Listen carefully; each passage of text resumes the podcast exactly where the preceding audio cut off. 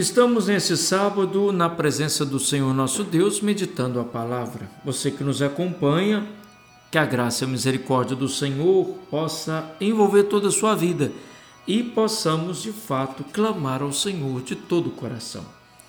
A palavra do Senhor, São Paulo aos Romanos, capítulo 8, versículos de 1 a 11. Irmãos, não há mais condenação para aqueles que estão em Cristo Jesus Pois a lei do Espírito que dá vida em Jesus Cristo te libertou da lei do pecado e da morte. Com efeito, aquilo que era impossível para a lei, já que ela estava enfraquecida pela carne, Deus o realizou, tendo enviado seu próprio filho numa condição semelhante àquela da humanidade pecadora, e por causa justamente do pecado, condenou o pecado em nossa condição humana para que toda justiça exigida pela lei seja cumprida em nós, que não procedemos segundo a carne, mas segundo o Espírito. Os que vivem segundo a carne aspiram pelas coisas da carne. Os que vivem segundo o Espírito aspiram pelas coisas do Espírito. Na verdade, as aspirações da carne levam à morte, as aspirações do Espírito levam à vida e à paz. Tudo isso porque as tendências da carne são inimizade contra Deus, não submetem, nem poderiam submeter-se à lei de Deus. Os que vivem segundo a carne não podem agradar a Deus. Vós não viveis segundo a carne, mas segundo o Espírito, se realmente o Espírito de Deus mora em vós. Se alguém não tem o Espírito de Cristo, não pertence a Cristo. Se, porém, Cristo está em vós, Embora vosso corpo esteja ferido de morte por causa do pecado, vosso espírito está, cheio de vida graças à justiça. E se o espírito daquele que citou Jesus dentre os mortos mora em vós, então aquele que citou Jesus Cristo dentre os mortos vivificará também vossos corpos mortais por meio do seu espírito que mora em vós. Palavra do Senhor. Olha como Paulo nos ensina e responde às nossas aflições e nossas fragilidades. Somos de Cristo, somos templos do Espírito Santo, somos crismados. Aí, querido irmão, querida irmã, você entende que a crisma não é apenas uma obrigação jurídica, uma formatura, mas é a sua, a minha santificação.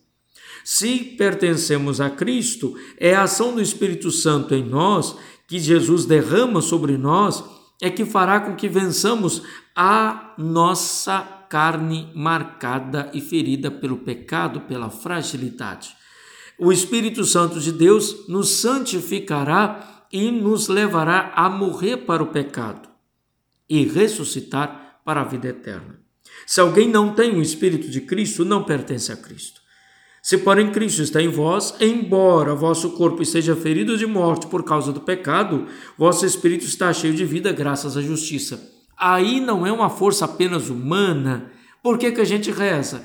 Por que, que a gente reúne como igreja? Por que, que a gente vai à missa?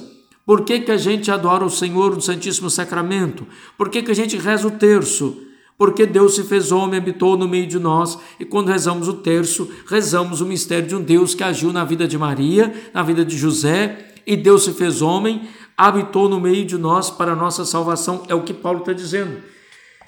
Com efeito, aquilo que era impossível para a lei, já que ela estava enfraquecida pela carne, Deus o realizou, tendo enviado o seu próprio filho numa condição semelhante àquela da humanidade pecadora, e por causa justamente do pecado, condenou o pecado em nossa condição humana, para que toda justiça exigida pela lei seja cumprida em nós, que não procedemos segundo a carne, mas segundo o Espírito. Daí o esforço de oração.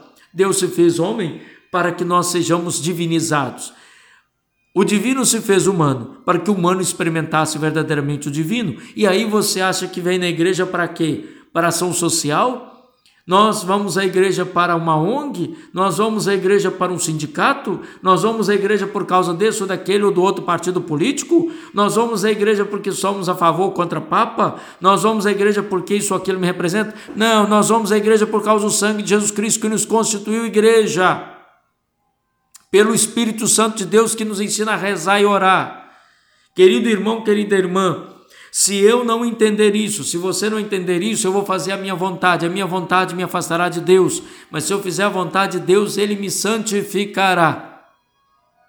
Aquele que ressuscitou Jesus Cristo dentre os mortos, vivificará também vossos corpos mortais por meio do Espírito que mora em vós. Se o Espírito Santo de Deus não mora em nós, nós não somos igreja.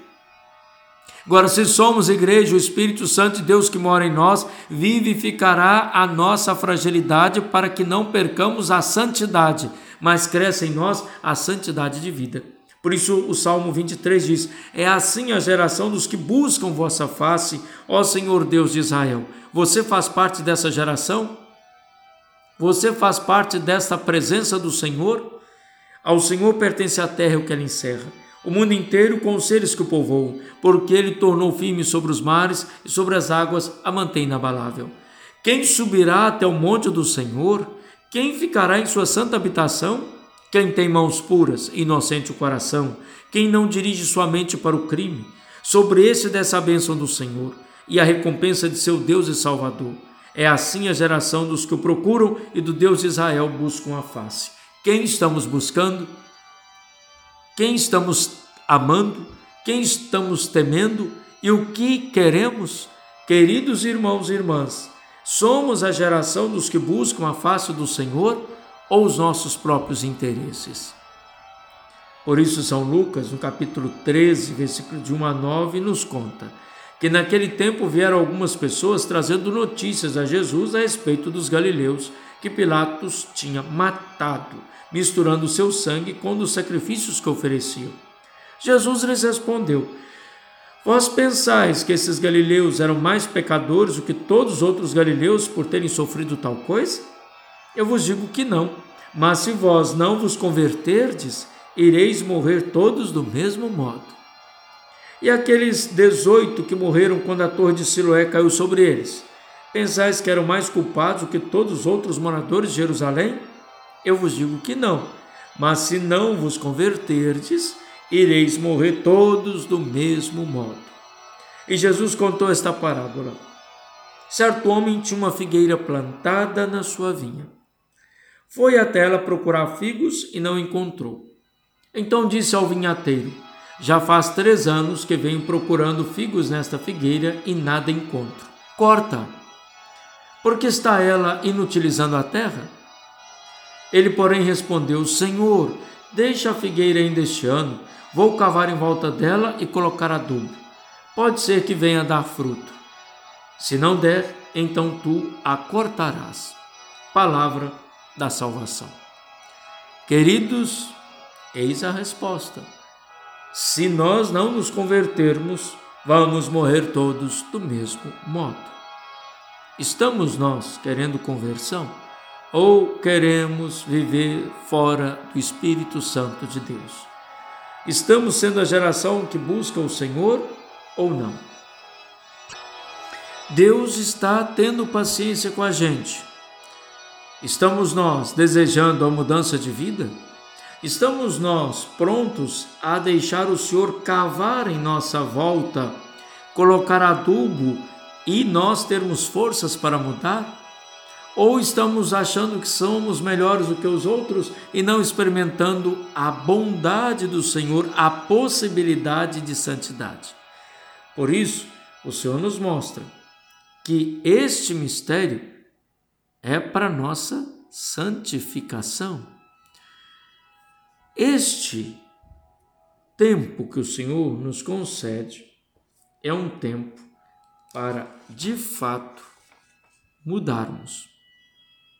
Quantas vezes nós desperdiçamos esse tempo julgando o outro, ou achando que não merecemos, ou achando que não vale a pena, ou achando que Deus não pode mudar minha vida. Ou que não vale a pena ir na igreja, não vale a pena rezar, não vale a pena confessar, não vale a pena comungar. Ou às vezes até criticamos aqueles que buscam o Senhor, achando que não tem sentido. Os que vivem segundo a carne não podem agradar a Deus. Vós não viveis segundo a carne, mas segundo o Espírito, se realmente o Espírito de Deus mora em vós. Buscai o Senhor. O que é impossível a nós não é impossível para Deus. Deus nos dá tempo, está nos dando esse tempo. Não o joguemos fora, para não sermos cortados. Já faz três anos que venho procurando trigo, já faz três anos que venho procurando figos nesta figueira e nada encontro. Alguém intercede pela figueira. Por que está ela inutilizando a terra? Aquele homem disse: Senhor, deixa a figueira ainda este ano. Vou cavar em volta dela e colocar adubo. Esta é a intercessão dos santos por nós. A presença dos anjos na nossa vida e a presença da própria igreja por aqueles que se afastaram dela, para que tanto nós, igreja, quanto os que se afastaram, possam ainda experimentar o tempo cairótico de Deus, a graça da sua misericórdia.